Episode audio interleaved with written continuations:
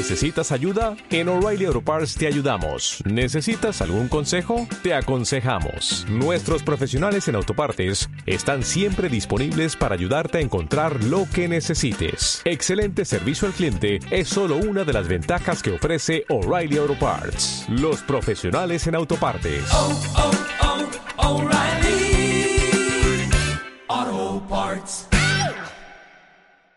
Yo presenté o, te presenté a las personas como eh, un, un profesor, docente, maestro, todas las palabras no me alcanzan para, porque lo tuyo además de ser una enseñanza, eh, es, eh, es pedagogía pura del, del tango queer e inclusivo, y dije que sos un activista y que no solo utilizas tu activismo, sino tu trabajo como herramienta para, para construir un mundo mejor. Entonces, eh, me gustaría que vos cuentes vos mismo quién sos, qué es lo que haces, a qué te dedicas, eh, y, y que cuentes un poco qué es esto del tango queer, porque estuve conversando con unas personas esta semana y todavía hay personas que lo tienen muy como de oído y le va a venir muy bien que vos que estás en el tema cuentes todo, sos a qué te dedicas y como que descentrames un poquito eso. Eh, bueno, el tango queer mm, suponemos que surgió de un proceso, como todos los cambios que de a poquito van empezando, que ocurrió en Europa y en Argentina. Los puntos a los que llegamos como en, una investigación a saber de esto fueron una ramita que empezó en Buenos Aires con clases de tango, primero entre varones, después entre mujeres y después mixtas, y otra rama que empezó con clases de tango entre mujeres en Hamburgo, en Alemania, por parte de dos profesoras. En, eso, en estos espacios eh, se empezó a desarrollar desde el año no, 1997 una manera de enseñar el tango, de aprender, de bailar eh, diferente. ¿Por qué diferente? Porque buscaba algo que no se había buscado en otros espacios hasta entonces, que es una relación igualitaria entre los dos roles que eh, practican el tango. El que generalmente hacía la mujer el rol de conducida y el que generalmente hacía el conductor el rol de con, eh, el hombre el rol de conductor. Eh, a partir de estos espacios de Buenos Aires y, en Europa, eh, se empieza a cuestionar eh, toda la modalidad que tenía el tango hasta entonces, que era enteramente machista, y se empieza a cambiar el trato que había entre los roles cuando eran del mismo sexo y cuando eran de distinto sexo. Entonces se buscaba que la mujer tuviera un lugar de igualdad con el varón en los espacios de tango, cosa que no ocurría hasta entonces y que hoy en día tampoco ocurre en la mayoría de los lugares, ¿no?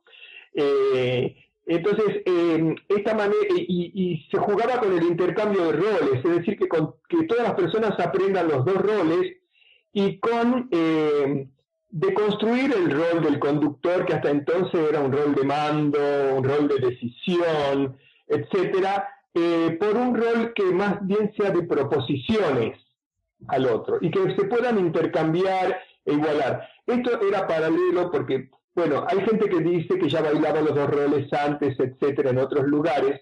Puede ser cierto y en otros espacios de enseñanza, aisladamente, pero esos espacios ni esa gente no cuestionaba lo que el tango queer empezó a cuestionar que es el lugar de inferioridad que la mujer tenía en el tango y la imposibilidad para las parejas del mismo sexo de aprender en ninguna parte eh, juntas. Eh, a partir de ese desarrollo surgieron muchos espacios de clases, de milongas, tanto en Buenos Aires como en, al día de hoy, unos 35 países, eh, donde se practica este, el tango de este modo y eh, se viven las milongas de otro modo, de un modo más libre, donde la mujer no tiene que quedarse toda la noche esperando a ver que la elija un hombre, sino que puede levantarse y sacar a bailar a cualquiera, etc. Esta relación de igualdad también se trasladó eh, al lenguaje. porque ya no es más en nuestros espacios, no, el hombre eh, dirige, la mujer sigue o, el hombre decide o el hombre manda. Eh, el cambio del lenguaje fue muy importante. El cambio del lenguaje el cambio y el cambio del trato fue lo principal eh, en el tango queer en sus inicios hasta el día de hoy. ¿Y, qué rol jugás vos, Edgardo, en todo eso? Porque me gustaría que vos te, te presentes en ese, dentro de ese lugar? Eh, yo me acuerdo cuando en los años 90 a mí me gustaba el tango porque en Tucumán, yo soy de una ciudad que se llama Aguilares, al sur de Tucumán, y mi papá y mamá siempre escuchaban tango. Entonces me gustaba mucho el tango. Cuando vivía acá en Buenos Aires eh, veía bailar y siempre me gustó la posibilidad de aprender a bailar. No había posibilidades de aprender con mi pareja del mismo sexo en los años 90 en ningún lugar de Buenos Aires, menos que menos de ir a bailar en una milonga.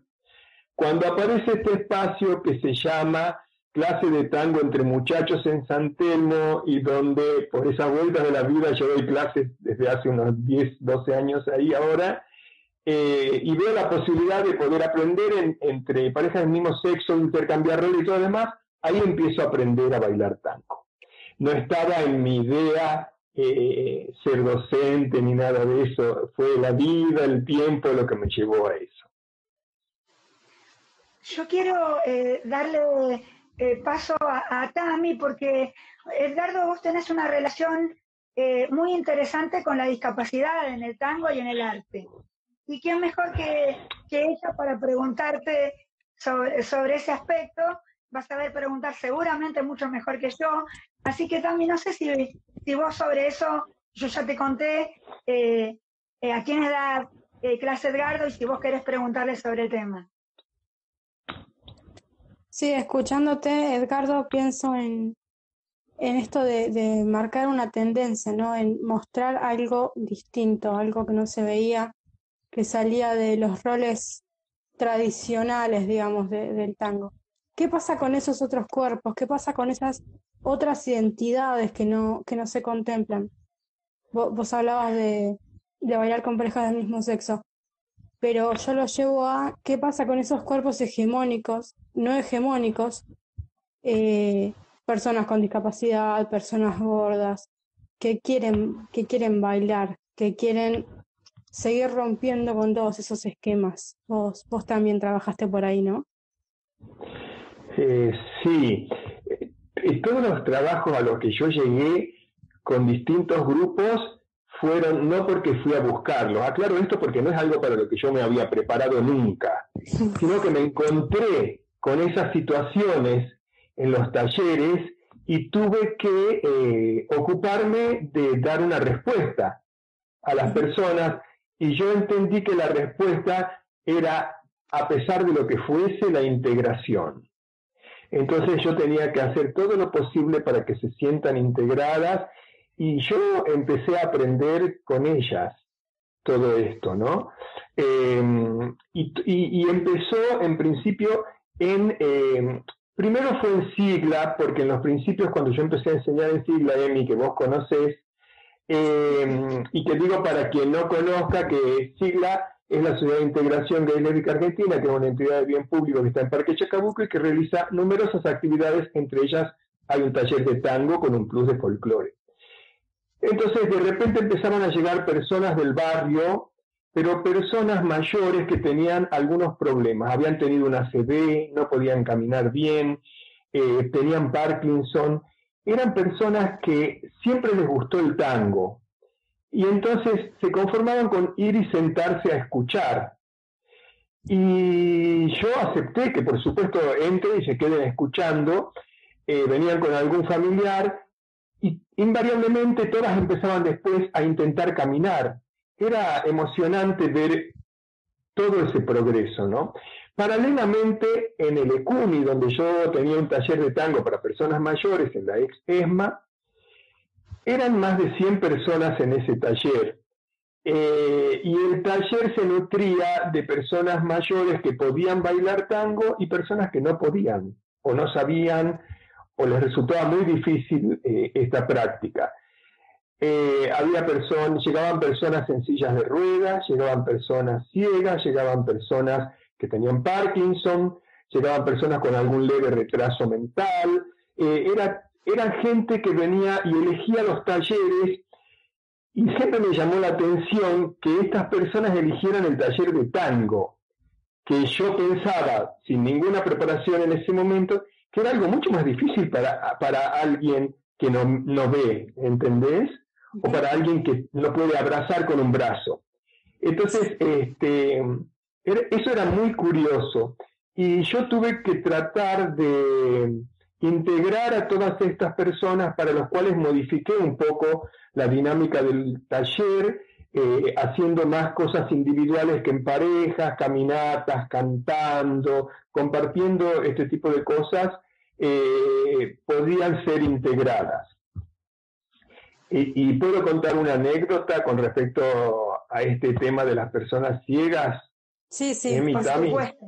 Sí, sí. Lo que me pasó ahí, una de las primeras cosas que yo aprendí después de las personas eh, eh, que habían tenido ACV o Parkinson, eh, que fueron a sigla, fue que había una, dos personas ciegas en el taller, ¿no? Un señor y una señora.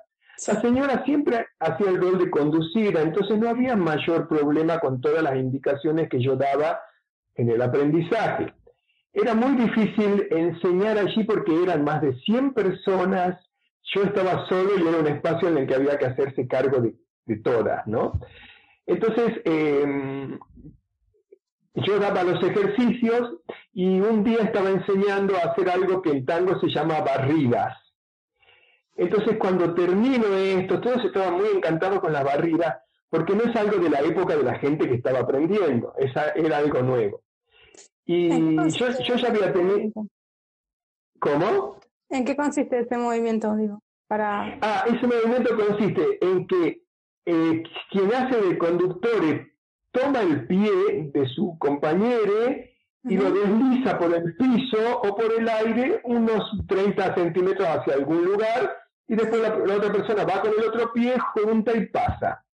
Sí. Em, yo había, eh, cuando empezaste los ejercicios individuales y todo eso, había tenido varias protestas, sobre todo de los hombres mayores, porque eh, ellos viva, viva voz me decían, pero ¿por qué tenemos que hacer lo mismo que las mujeres? Entonces, había una cuestión que era práctica y otra que era mm, eh, casi ideológica. La práctica era que era difícil repartir ejercicios distintos en semejante espacio con tanta gente.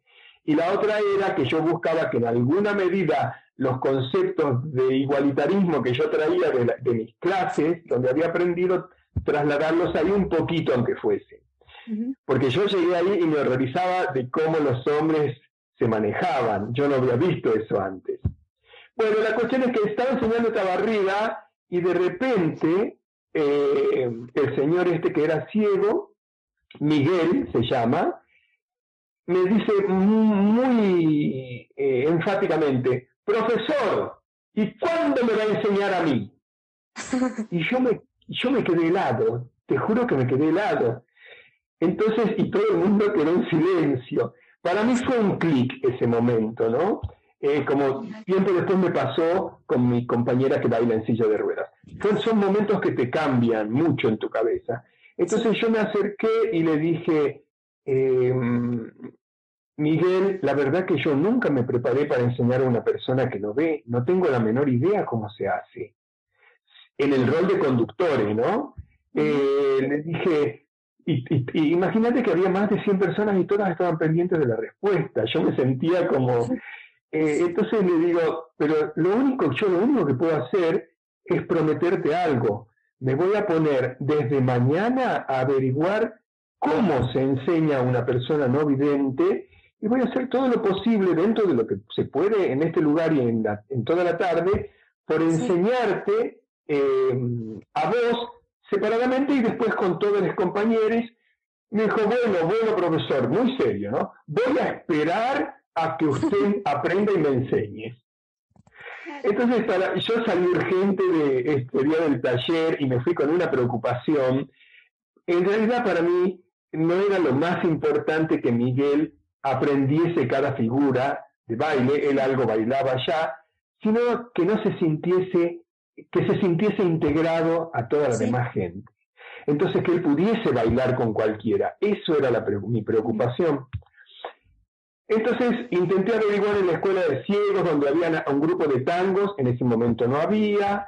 Eh, entonces eh, llamé, tenía que conseguir a alguien que nunca hubiese bailado. Llamé a un amigo, Horacio García, un chico jovencito, divino, y le dije, vos me querrías ayudar a hacer varios encuentros de prueba y error, vendándote los ojos, y yo te digo cómo hacer esto, y si lo entendés, lo haces, si no lo entendés, buscamos otra manera.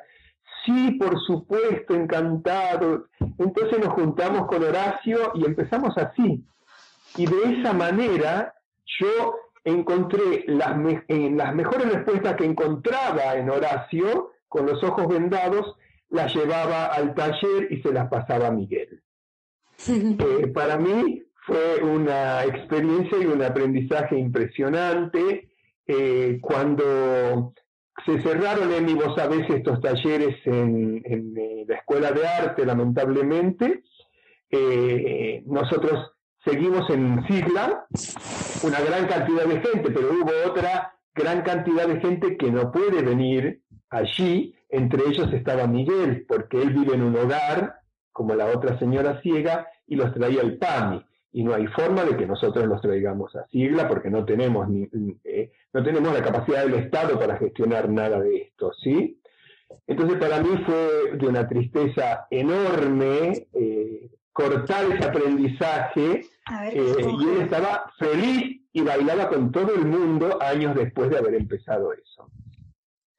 Entonces, Tami, lo que te quiero contar es que eh, yo empecé a aprender a, a integrar y a que bailen personas que tenían discapacidades Sí. en lo que yo podía aprender y practicar en ese momento. Tengo otra experiencia en la Asamblea de Juan B. Justo y Corrientes, que es una entidad de bien público donde doy clases desde hace varios años. Eh, viene Brenda, que es eh, una bailarina que está en silla de ruedas, que baila divino. Eh, primero vino años sola y ahora en los últimos con su compañero. Y, y- y damos- hacemos la clase con ella y entonces empezamos con toda la demás gente a probar cada figura y cada caminata de tango entre Y luego con Brenda y su silla de ruedas. Entonces todas las personas aprendían cómo bailar con una persona en silla de ruedas, además de con el resto de los compañeros. Cuando venía gente del exterior de visita, no podía creer y salían alucinados con estos talleres de la asamblea.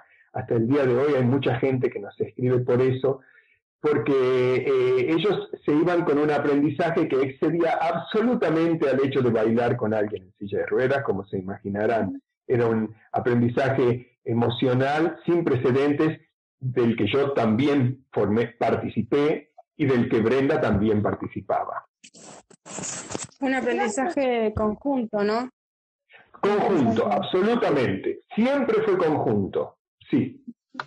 Contanos cómo está este contexto, ya que hace poquitos días eh, estábamos intercambiando, vos me enviaste una difusión de una jornada que, que hicieron visibilizatoria ahí en, en el Congreso. Eh, ¿Cómo está el contexto para, para los bailarines, profesores, para el arte?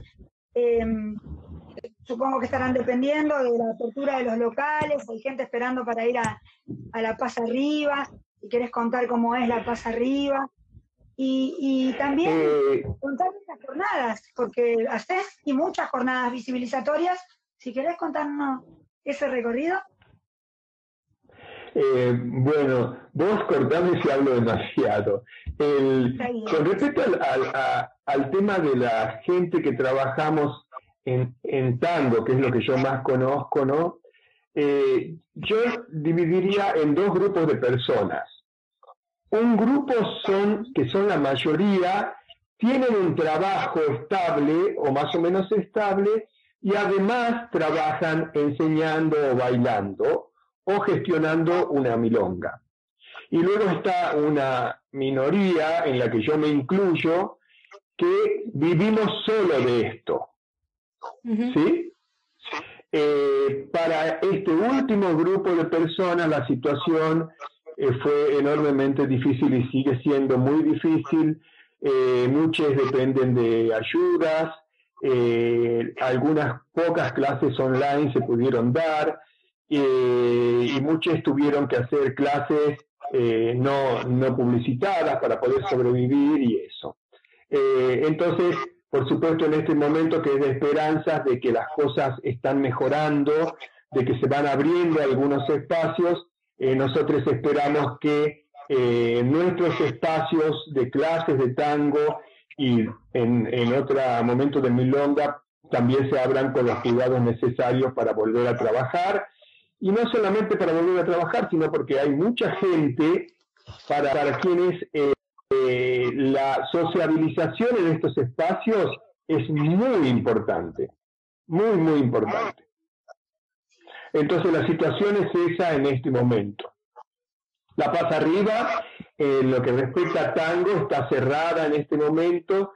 Tenemos las esperanzas de que para agosto podamos volver con las clases, estamos eh, esperando eso. Y para Tami, que no conoce, le cuento, para otras que estén escuchando, que La Paz Arriba es un bar eh, histórico de la ciudad que está en la avenida Corrientes y Montevideo, donde se hacen numerosas actividades. Es un espacio eh, muy amplio y muy diverso. Y en ese lugar nosotros tenemos con Esteban Mioni una milonga desde hace seis años que se llama el Becelote Tango.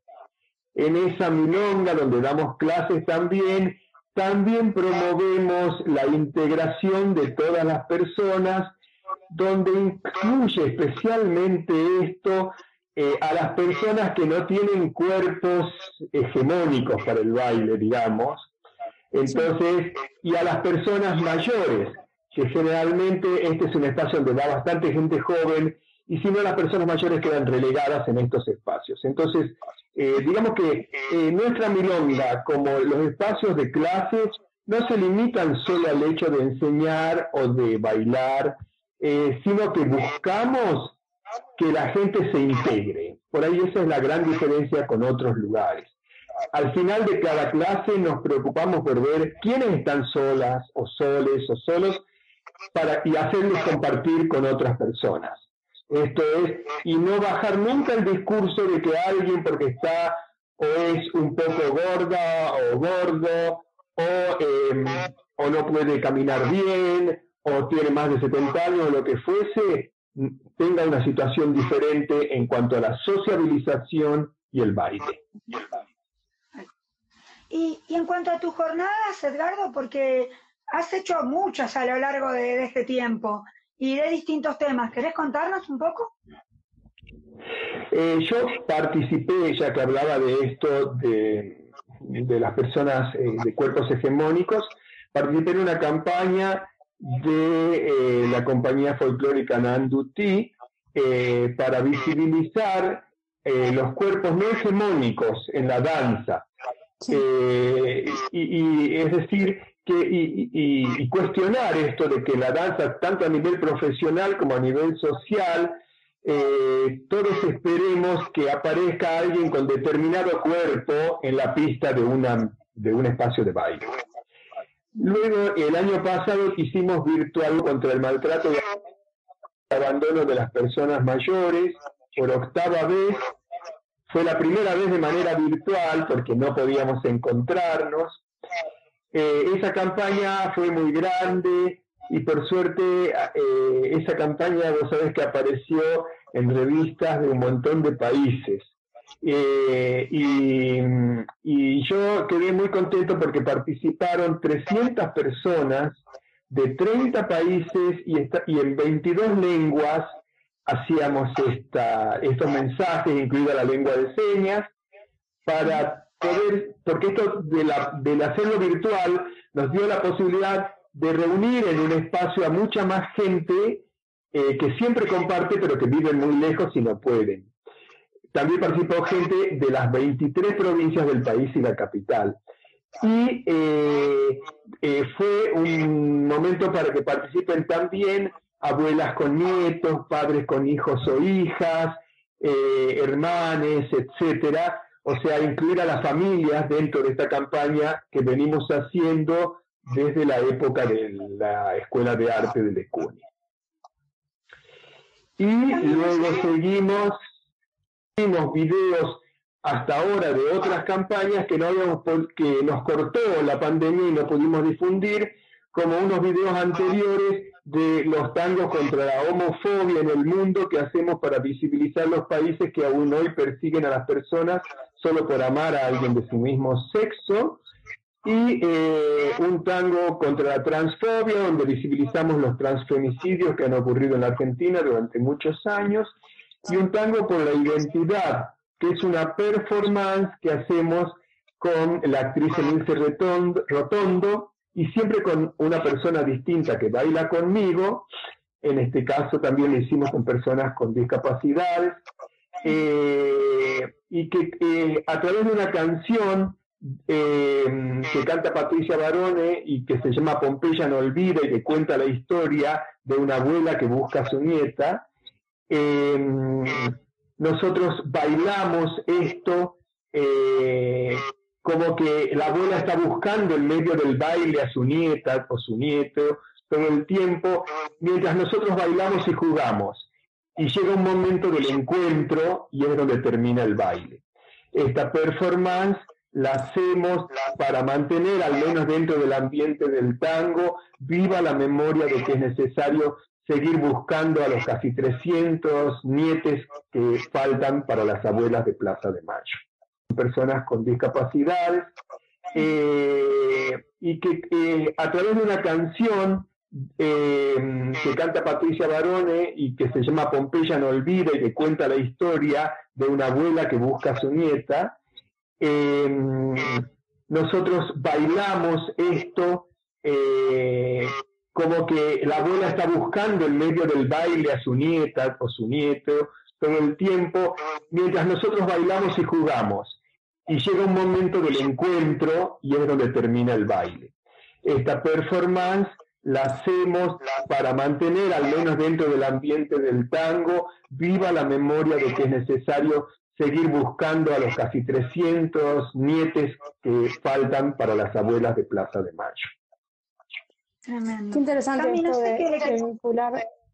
Sí. Sí. Sí, justamente quería que, no, en, esto de, vincular la música con, con la identidad, con los diferentes, eh, como decía Edgardo, de, diferentes generaciones, como que del tango une, ¿no? En, en ese caso. En este caso sí, vos sabés que cuando bailamos, a veces somos más de 100, 130 personas que trabajamos y bailamos para algunos de estos flash mobs que hacemos. Y además de, del objetivo que se cumple, se dan eh, situaciones que yo escucho todo el tiempo de mucha emoción y enriquecimiento entre quienes participan. Que para mí no es menor eso entre semejante cantidad de gente que cada vez se encuentra para contribuir a estos mensajes.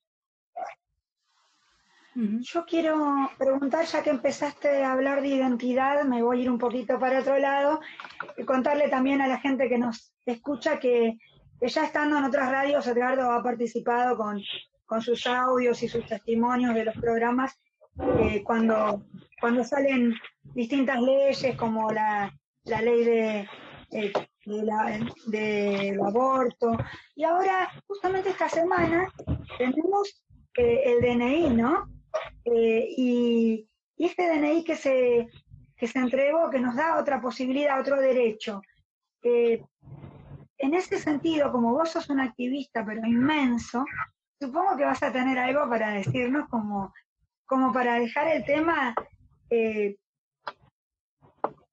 no digo saldado, pero para que haya un reconocimiento de este derecho que se conquistó esta semana. ¿Qué, qué tenés para decirnos?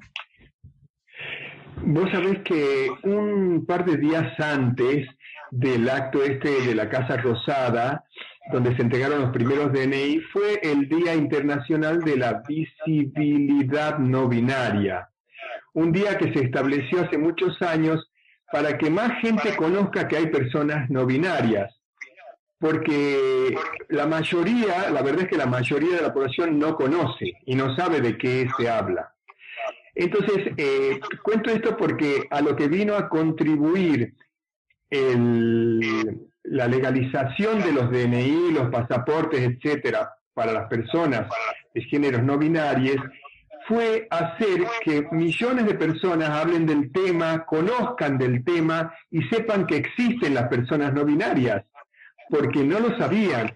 O sea que además de un hecho eh, de justicia eh, largamente buscado por un montón de luchadores, eh, fue un acto de visibilización que va a llevar al conocimiento y a la comprensión de grandes sectores de la población que hasta entonces no tenían idea de este tema.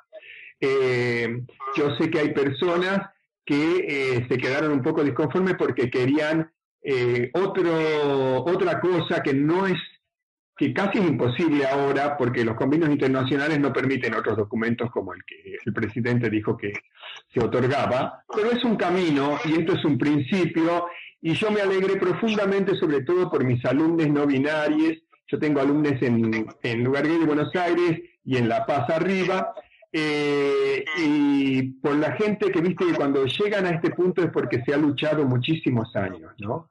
Y toda esa gente luchadora, la verdad, merece ver estos finales, porque a veces ocurre que los hechos históricos se dan en un punto donde gran parte de la gente que ha luchado no está más. En este caso, por suerte, casi todas las personas están. Es una gran alegría. Cami, no sé si quieres comentar algo o preguntar. Eh, sí, siguiendo con, esta línea de, las luchas y los derechos conquistados, justo también hace poco hizo un aniversario de, la ley de matrimonio igualitario, sancionó el cupo laboral trans, ¿no? los, los diferentes derechos que se fueron conquistando en estos años. ¿Cómo, cómo fue para vos esa militancia? Eh, para mí fue muy importante, muy emocionante y volviendo a lo que decía hace un ratito, eh, yo eh, cuando empecé a militar en los años 80, nunca jamás hubiese imaginado llegar a este punto eh, socialmente, políticamente, jurídicamente para las minorías LGTBIQ. En ese momento no es que no es que ni siquiera se pensaba que podía haber matrimonio igualitario. Eh, después empezamos a pensar en una suerte de cobertura legal para quienes estábamos en pareja, que no había ni forma de compartir una obra social, pero nunca llegamos a pensar en esto. Es decir, que todos estos logros, que aunque hay gente a la que no le guste, yo siempre digo que se debe a la cantidad de gente que ha luchado durante tantos años, pero también se debe a la decisión política de los gobiernos que terminaron sancionando las leyes, porque sin esa decisión política, por más lucha y lucha y lucha, no habría leyes. Eh, entonces, eh, para mí es una satisfacción enorme llegar a esta altura de mi vida eh, y ver en, en todos estos temas cómo nuestro país ha avanzado hacia situaciones de, de una gran justicia social. Por eso me sensibiliza ahora más lo que padece la gente en muchos otros países que no, no solamente no puede tener ningún derecho, sino que además son perseguidas si se descubre que sienten una cosa distinta a lo heteronormado eh, en las leyes y en las costumbres. Yo le quiero preguntar algo a Tami. Sí, sí, sí.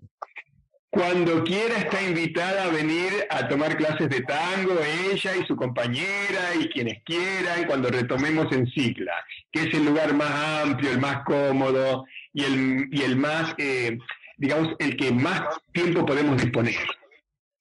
Sí, yo no, no soy mucho del baile porque no me animo o no sé, pero escuchándote me dan ganas de, aprender a bailar tango, así que sí, tomo tu, tu ofrecimiento y voy a ir, sí, sí. Muy bien.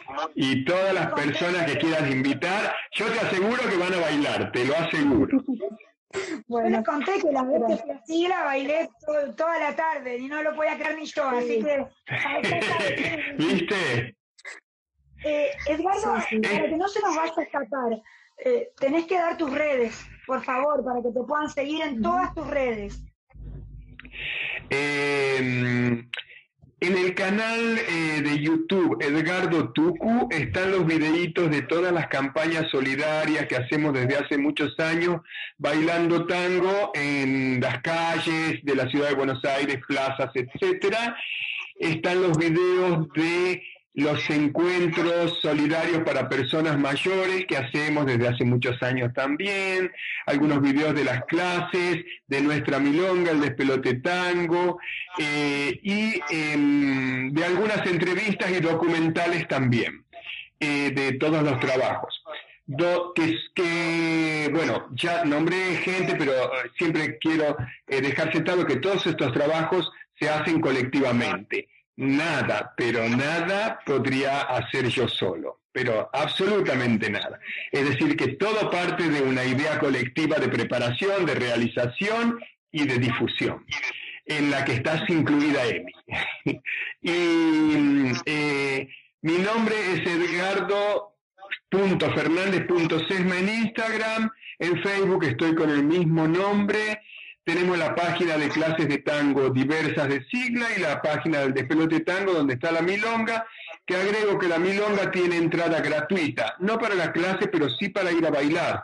Esto lo hacemos también para que la gente de los sectores vulnerables que no pueden pagar una entrada o contribuir a una gorra en otros lugares puedan ir y sentirse libremente de estar cada vez que quieren en ese espacio, porque otra de las cosas que intentamos es integrar a la poquita por ahora gente de algunos sectores vulnerables a las que les gusta el tango y que no se acercan porque no encuentran espacios de integración o porque no pueden pagar.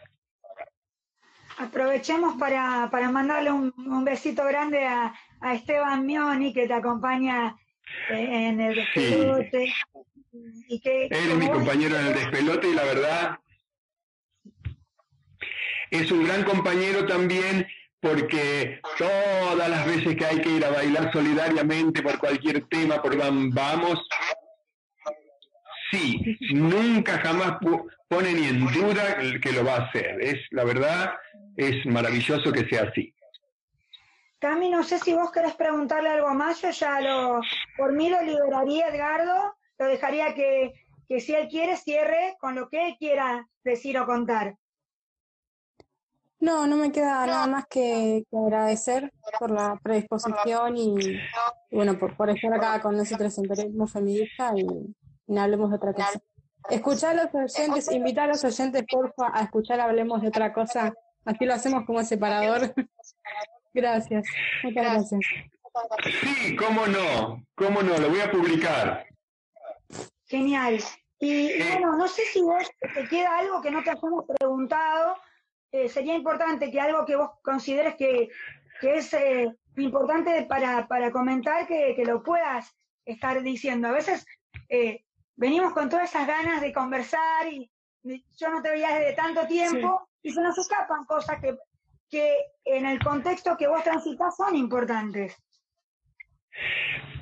solamente una cosita más, porque quizás le pueda servir escucharlo a algunas personas.